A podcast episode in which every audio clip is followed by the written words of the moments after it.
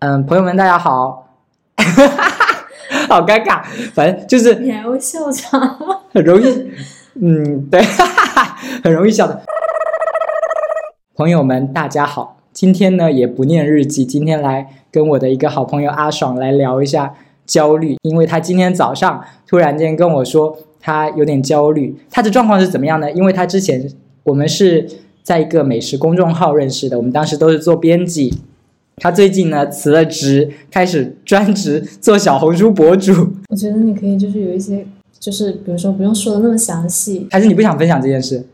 嗯，反正也没人听，随便了。对，反正也没人听，总共也才十四，我现在目前也才十四个粉丝，所以没人听，没关系。阿爽呢现在是做一个小红书博主，然后前段时间他辞辞职了，全职来做小红书博主。他今天早上呢跟我说。他自己待着有点焦虑，所以我就想着我今天来做第一期的对谈的播客，来找阿爽来聊一下关于焦虑这个事情。你早上说你很焦虑，哎呦，等等，我再我再补充一下，我就发现，因为我之前的播客内容都是那个呃打好草稿的，我照着念的，大部分是这样子。因为我发现我真的不是一个那个可以脱稿的人，就是我经常讲着讲着我就。我都不知道我讲的重点是什么，然后就开始结结巴巴的，然后因为现在是对谈，我就觉得我等下会很失败的出现各种结结巴巴的那个状况，就大家体谅一下。好，十四个粉丝，你们体谅一下。好，阿爽，你可以开始讲，开始讲你的焦虑吧。为什么焦虑？哇，你提的问题就是特别大，我知道怎么说。嗯，不然就来讲一下，你是今天在。什么样的状况下突然间觉得很焦虑？嗯，因为刚好在对接一个品牌，然后其实最开始我们从对脚本，然后再到拍摄，就是都没有那么顺利。其实也是蛮费神的一个视频视频合作吧。然后就是碰到就是这个甲方他提出的一些要求，让我觉得就是他讲不到什么重点，然后又在提完之后又要说看你这边酌情。讲到什么重点，跟我的播客一样。对，然后就觉得就是，然后我就会大概就是从自己的角角度出发，我能改，就是我觉得可以修改部分我就改，不能修改我就完全不会动它。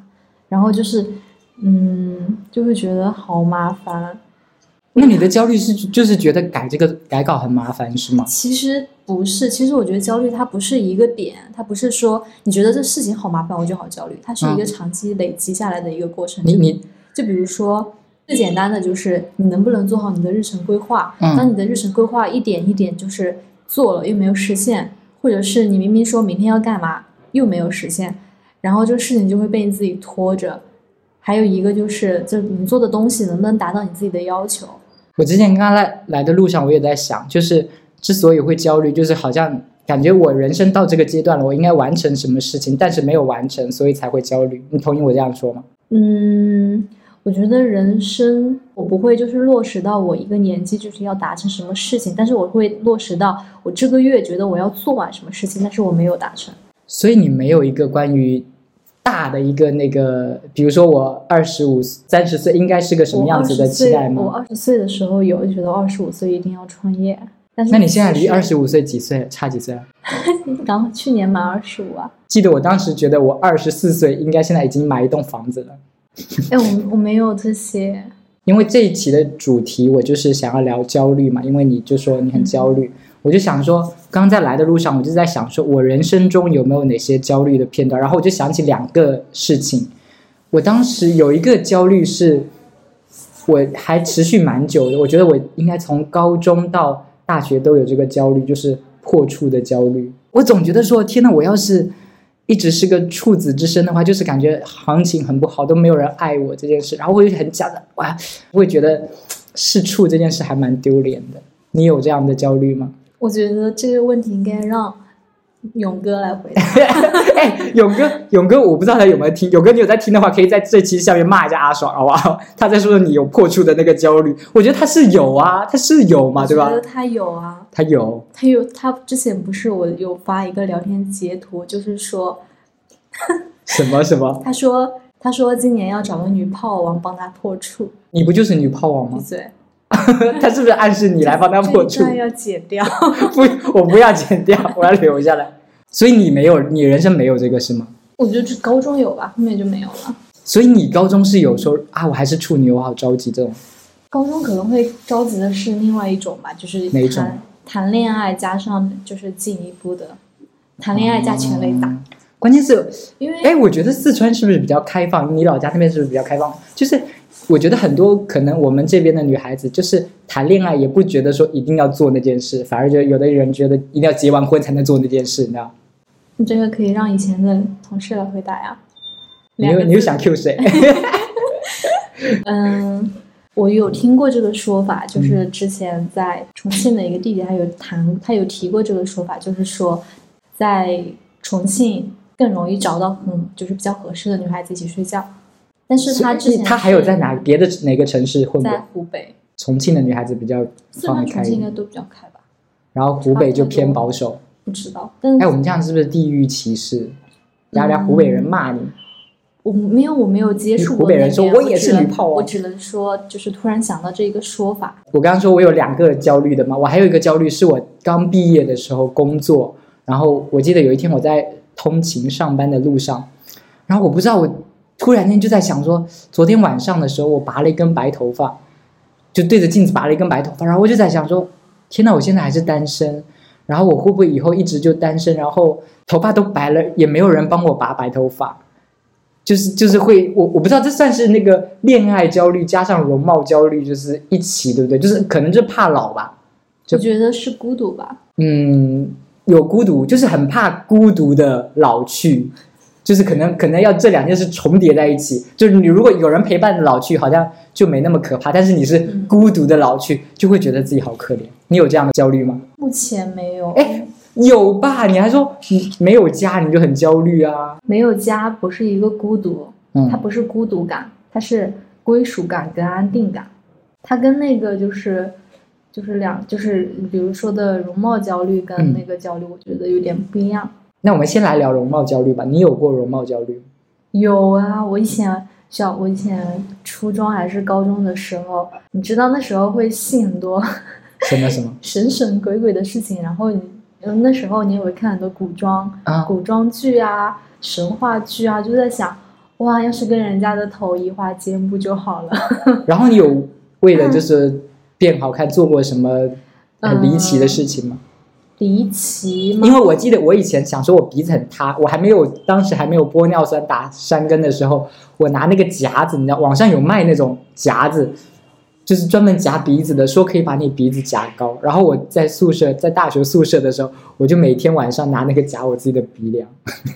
我唯一一个觉得有一点就是傻的事情，就是以前买过减肥药，不算是那种正规的，但是就是他们就说很好用。还有一个就是，我不知道你有没有见过，就是一个也是很奇怪的一种膏体的透明膏体，然后你去搓脚、搓腿，然后它就会发热，就是一种有点辣辣的那种其。实这个目的是为了可。以燃脂，我没有哎，我没有听说过这个我觉得东西。就是肥胖对我来说就是会焦虑。你最大的焦虑是胖，我想一下，对我觉得我最大的焦虑应该就是胖。就是你只是自己焦虑变胖，你有因为就是别人说你胖什么之类这种事情吗？然后让你觉得很不爽的这种？应该有，但是有点忘记了，就不大记得。那我的焦虑就是矮吧。我觉得学生时代很容易对身高这个焦虑，因为我现在工作之后，其实很少有需要像班班级一样，说大家排成一排那种状况，所以不会就是发现我是最矮的一个。但是你念书的时候，就是很容易，然后说你们站成一排，你们站成一排，然后我就是最矮的那个，然后就很尴尬我尬。觉得是因为你在福建吧，这边男孩子比较高吗？也没有啊，我就是比较矮、啊。但你我觉得你就不算是最矮那一个吧。可是我上学的时候，我基本上是，反正我都是排在最前面的，坐第一桌的那种人。所以我们就占了胖跟矮，是吗？对你对你对那个胖有焦虑，我对矮有焦虑，但是我现在就还好，就像我刚刚说的，就是现在不用像学校那个时候大家站在一起那种状态。有有有因为在意别人的眼光做过什么有趣的事情吗？好难想啊。但是我觉得女生的那个在意就是在意自己好不好看吧。反正我高中的时候就会开始化妆。你化妆妈爸妈不会说你什么吗？嗯，好像也不会说啥吧，因为我是住校生，我从初中开始住校，就住六年校，他们管不着其实。啊然后你回家你不化妆也没什么没什么关系。我记得我以前有一次，你这样讲，我想起来我之前有一次，因为我我是单眼皮嘛，以前郑元畅上《快乐大本营》，你有看吗？哎，算了，跟你不是恶作，剧之吻，我忘记了是什么，反正就有一期郑元畅上《快乐大本营那》，就年代有点老吧？我不知道是不是，应该不是恶作剧之吻了，可能是之后的。然后就教杜海涛怎么那个粘那个双眼皮，就拿那个胶粘住，然后把它那个粘住双眼皮，然后你就可以出现一个双眼皮。然后我就记得有一次，我跟我妈要出去干嘛，我就粘了一个双眼皮，然后我妈就说了一个不要粘了吧。就是她就是弱弱的说了一句，就是感觉很不喜欢，但是她也没有很那个强硬的，就是心里可能在想，哎呀，这个死娘炮在干嘛呢？这种的。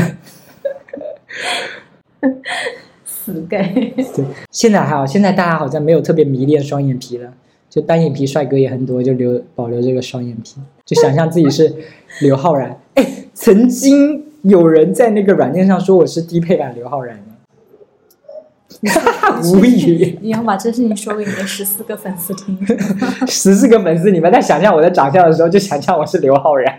我觉得你还你更像邓伦吧？邓伦，你这是为了讨我开心吗？我像邓伦吗？我觉得比起刘昊然更像邓伦吧？有吗？有吧？你转过去侧面看一下，我哪里像邓伦呢？对你比较像邓伦。我我我之前在那个播客里面老是说到什么性幻想对象，然后我都会说是邓伦呢。我现在自己是邓伦。哎，我现你刚刚讲到三十岁了嘛，我就想问你有对三十岁的焦虑，就是你你你有觉得你三十岁应该是什么样子的吗？我觉得三十岁还是要让自己处在一个稳定上升期，就是目前来说好像就这一点要求吧。那稳定上升期有没有一个具体的形容？比如住什么样的房子，收入多少，背什么样的包之类的？没有哎，稳定上升期就是自己觉得自己是 OK 的，那还好，那你会觉得你有恐惧三十岁吗？还好，你没有啊？嗯，没有，啊，为什么你没有？我感觉我在你这个年纪的时候，我非常恐惧三十岁。可能会想要房子吧，但是但是呢，房子又觉得就是它是一个可以得到就可以得到的，如果得不到就没事儿。对，我觉得这个态度才比较对啊，能得到很好，得不到就算了。因为现在房子那么贵，我们两个穷逼在这边。是啊，那十四个粉丝里面有人买得起房子吗？我不信。如果买得起房子的可以私信我。私信你干嘛？你要嫁给他？哎，你居然没有哎！因为很多人都会说有个恐慌年龄，大部分人的恐慌年龄都是三十岁，就觉得三十岁过了就是一个老逼啊，老逼吗？反正就是老东西，老老人家。好像也是，我可能还没想那么远，但是可能越到三十岁就会越慌，因为我还离三十岁还有几好多，还有五年吧。这是我觉得就是焦虑，是因为还不够成功。如果你三十岁，嗯，各种东西都有了，有车有房，你也会觉得啊，那我就三十岁了，我还可能会很欢天喜地的，就是度过这个三十岁。我想，我前段时间就在想这个问题。其实我没去特地记说我今年生日是不是三十岁嘛，但是以我你今年生日就是三十岁啦。嗯，事儿不重要，反正吧，我就在想说，因为我现在的状态就是不是一个我自己特别满意的状态，就是比如说有很多钱或者怎么样状态，我觉得我度过三十岁的方式就是一种灰溜溜的度过的感觉，我不会去大张旗鼓的说啊我三十岁生日，但是我觉得如果是那些成功的人哦，他们已经有了自己比较满意的成就的人，他们可能就会。发一个微博说啊，我三十岁，然后就我自己老了什么什么之类的。但是他们那种三十岁，我感觉是还是算那种很很大张旗鼓的度过了，但我觉得我可能只会灰溜溜的度过我的三十岁这样子。嗯，其实觉得每个人对自己的期望还是不一样。有些人他会觉得我达到这样子，我三十岁还是很满意；但是有些人就会觉得我达到这样，我三十岁其实没有满意。所以哪怕是他们已经有一定成功的，我觉得他们也对自己应该也不会说，就是是满足的吧。你你的意思是说，不管就是到达什么程度，大家可能都会对自己的那个状况不满意，是吗？嗯，也是有可能。哎，嗯那那我刚刚还有一个那个，哎，这么快我就才二十四分钟，我就到最后一个提纲了，怎么这么快？大家就没话聊了。就是被同龄人甩下的焦虑，你有吗？被同龄人甩。你上次春节的时候不是去跟你的高中同学一起见面吗？大家都混的怎么样？我觉得都没有那种感觉。都不怎么样的意思。我觉得唯一的同龄人被同龄人甩下的焦虑应该是小陈，现在挣钱太厉害了。就他吗？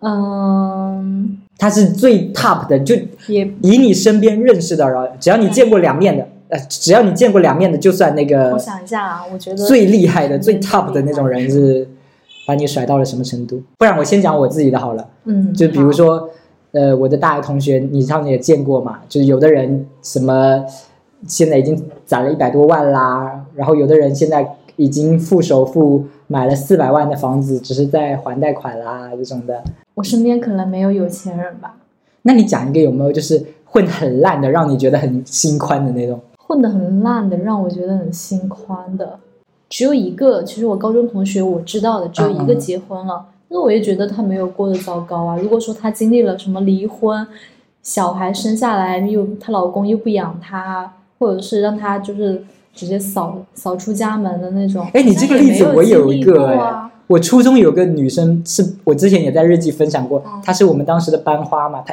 初中一毕业她就怀孕了，然后她也没有把那个孩子打掉。班花的爸妈可能就带着大肚子的她去跟那个男生逼婚，就说你把她肚子搞大，你娶她。然后那个男生就娶了她嘛，然后他们在一起，可是好像就是过得不幸福。听人说就是天天在那边发一些什么，但是我后来其实加了他的朋友圈，他其实就是在卖马桶而已，他好像感觉也没有特别惨，就是这么说起来，其实好像也没有特别惨。但是我身边有一个我觉得很可惜的例子，怎么说？嗯、是我大学室友，嗯然后那个室友其实是我觉得他以后从，因为他大学就是表现的其实很优秀，然后包括跟老师关系处的很好，事情呢做的就是我觉得还蛮好的，然后个子长得高，人好看，然然后呢？身材很好，但是他就是他都结婚一两年了吧，嗯，就觉得就是那种毕业没多久然后就结婚的，就是觉得他就这样，你就觉得结婚很惨，是不是？就这样。不是，是我觉得他很可惜的一个点是，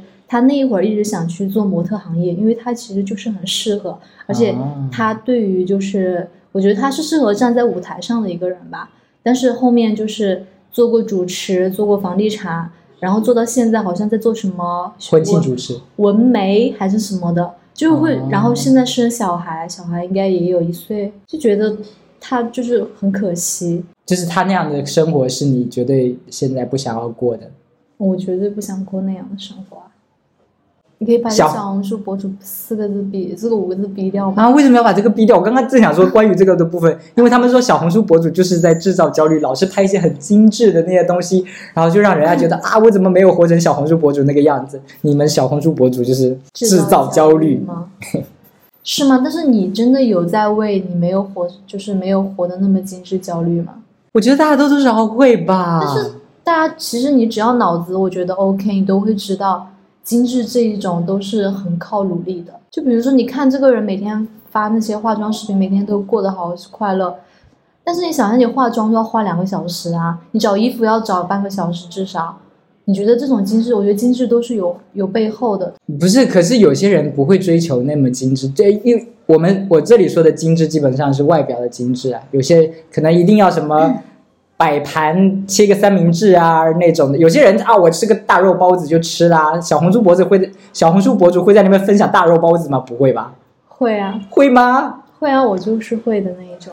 你一定要把它摆的很怎么样的这个才可以吧？那种但是，但是我发现还是有一个蛮不同的点，就是比如说你你早上哪怕这包子不是自己做的，啊哈，就是你哪怕是去楼上买一个包子，你把它就是装在盘子里面吃的那种感觉，就是比你拿着啃着吃舒服。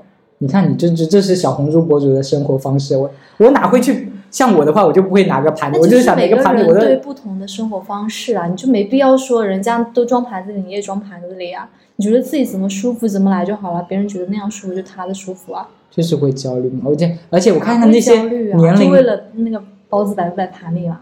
不是，就是就是觉得人家怎么过得那么精致，就是会羡慕这种生活，但是自己可能又抽不出时间来做这样的事。你说我马上五分钟就要迟到了，我还拿个盘子摆一下那个肉包子在吃吗？就没办法做到啊！完蛋了，这回还有二十三分钟要聊，我现在都没有问题采访。我想想看我们现在聊什么啊？你刚刚不是聊了很多吗？对啊，焦虑的问题，我刚刚列了四个草稿，没想到这么快就聊完了。就是焦虑我觉，得你焦虑就没有深挖啊。你还那你来挖一挖，我不用啊，我我不会做这种。焦虑还能怎么深挖呢？我刚刚都讲了，性的焦虑啊，年龄的焦虑啊，容貌的焦虑，就是刚刚都过处的那个焦，就是勇哥的那个焦虑嘛。我之前碰到过一个我很就是很讨厌的四川男，嗯，然后我就是你的甲方。嗯，那一会儿是，然后后面觉跟他合作完之后觉得他好烦，然后整个朋友圈整天发东西，就是也不是我很喜欢的。之前说过一个什么，然后他就他就有说他觉得找找合作的蛮难的。我就说我有一个群，要不要帮你问一下？他就说不用了，这种群我有大把呢。然后我就觉得我的就是一个好意，就好像他说的自己特别拽，他说我也是博主啊。然后就是，他就这三句话出来之后，觉得哇，你有这么强的优越感哦。后面合作完，然后把要求全部，就是他的要求全部完成了之后，然后我就把他删掉了。我觉得四川男就不知道是我自己的恶意还是什么，我觉得四川男真的就不是我很喜欢那一块料。十四个粉丝里面的四川人可以开始骂了。我只针对四川男，女的还不能骂，只能男的骂着。就是会觉得这一类人没什么想法。然后呢？对你说的这一类人是四川男，对，关键词四川男没什么想法，你说会比较懒。啊，你真的是不怕惹事？算了算了，我觉得十四个粉丝也惹不了什么事。是，因为我身边其实包括我身边的，其实也差不多都是这一类。你爸是吗？嗯。其实我很羡慕那种三分钟热度，然后去想做这件事情，然后马上就能把东西做好的。三分钟热度的人不一定做好了，但就是先冲过去而已。那他先冲，我觉得已经很好了。我就所以你的意思就是，你连冲都不冲，我连不敢冲，因为就是有点零点五分钟热度，我就很懒，就看起来哇好棒，算了不想做。最近最近让你觉得看起来很棒的是什么东西？让你有那么一点点热度的想要去做的是什么？最近有一点点什么？去山上挖野菜。我觉得我们聊的好散，我到时候剪出来不知道会不是 会是什么屎样。好，就就说拜拜吧，拜拜，拜拜大家，拜拜，大家晚安。晚安。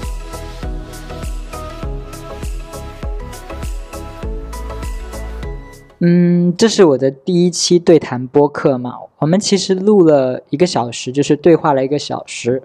但我自己在后期剪辑的时候过滤了一下，把那些没意思的都删掉了，就剩下了大概二十二分钟。然后我给我自己定的标准是，我每一期的播客至少都要有三十分钟的时长。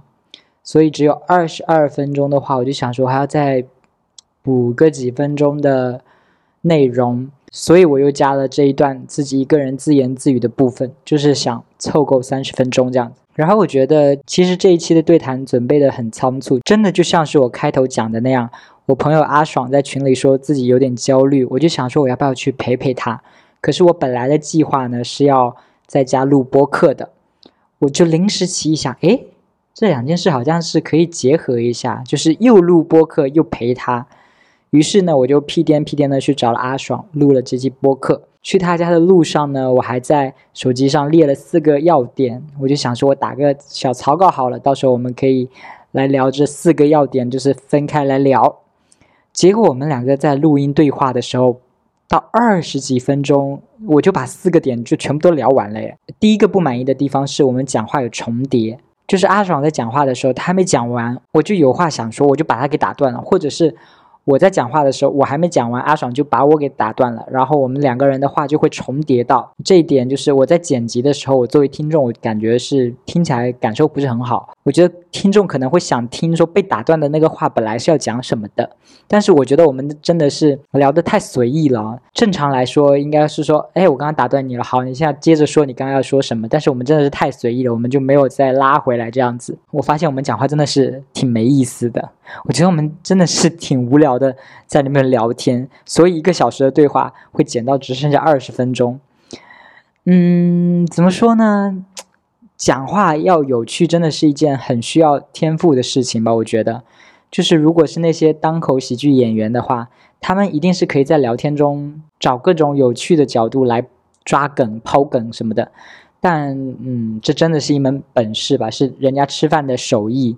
我觉得我和阿爽就没什么抓梗的能力，我们几乎就是一问一答过去了，也都没有插一些特别好笑的话，这样。因为我觉得我主持的不好，我在做后期剪辑的时候，我就听到有一段对话，我就觉得我主持的真的好烂哦。就是那段，我问阿爽说：“有没有因为容貌焦虑或者在乎别人的眼光做过一些有趣的事情，还是离奇的事情？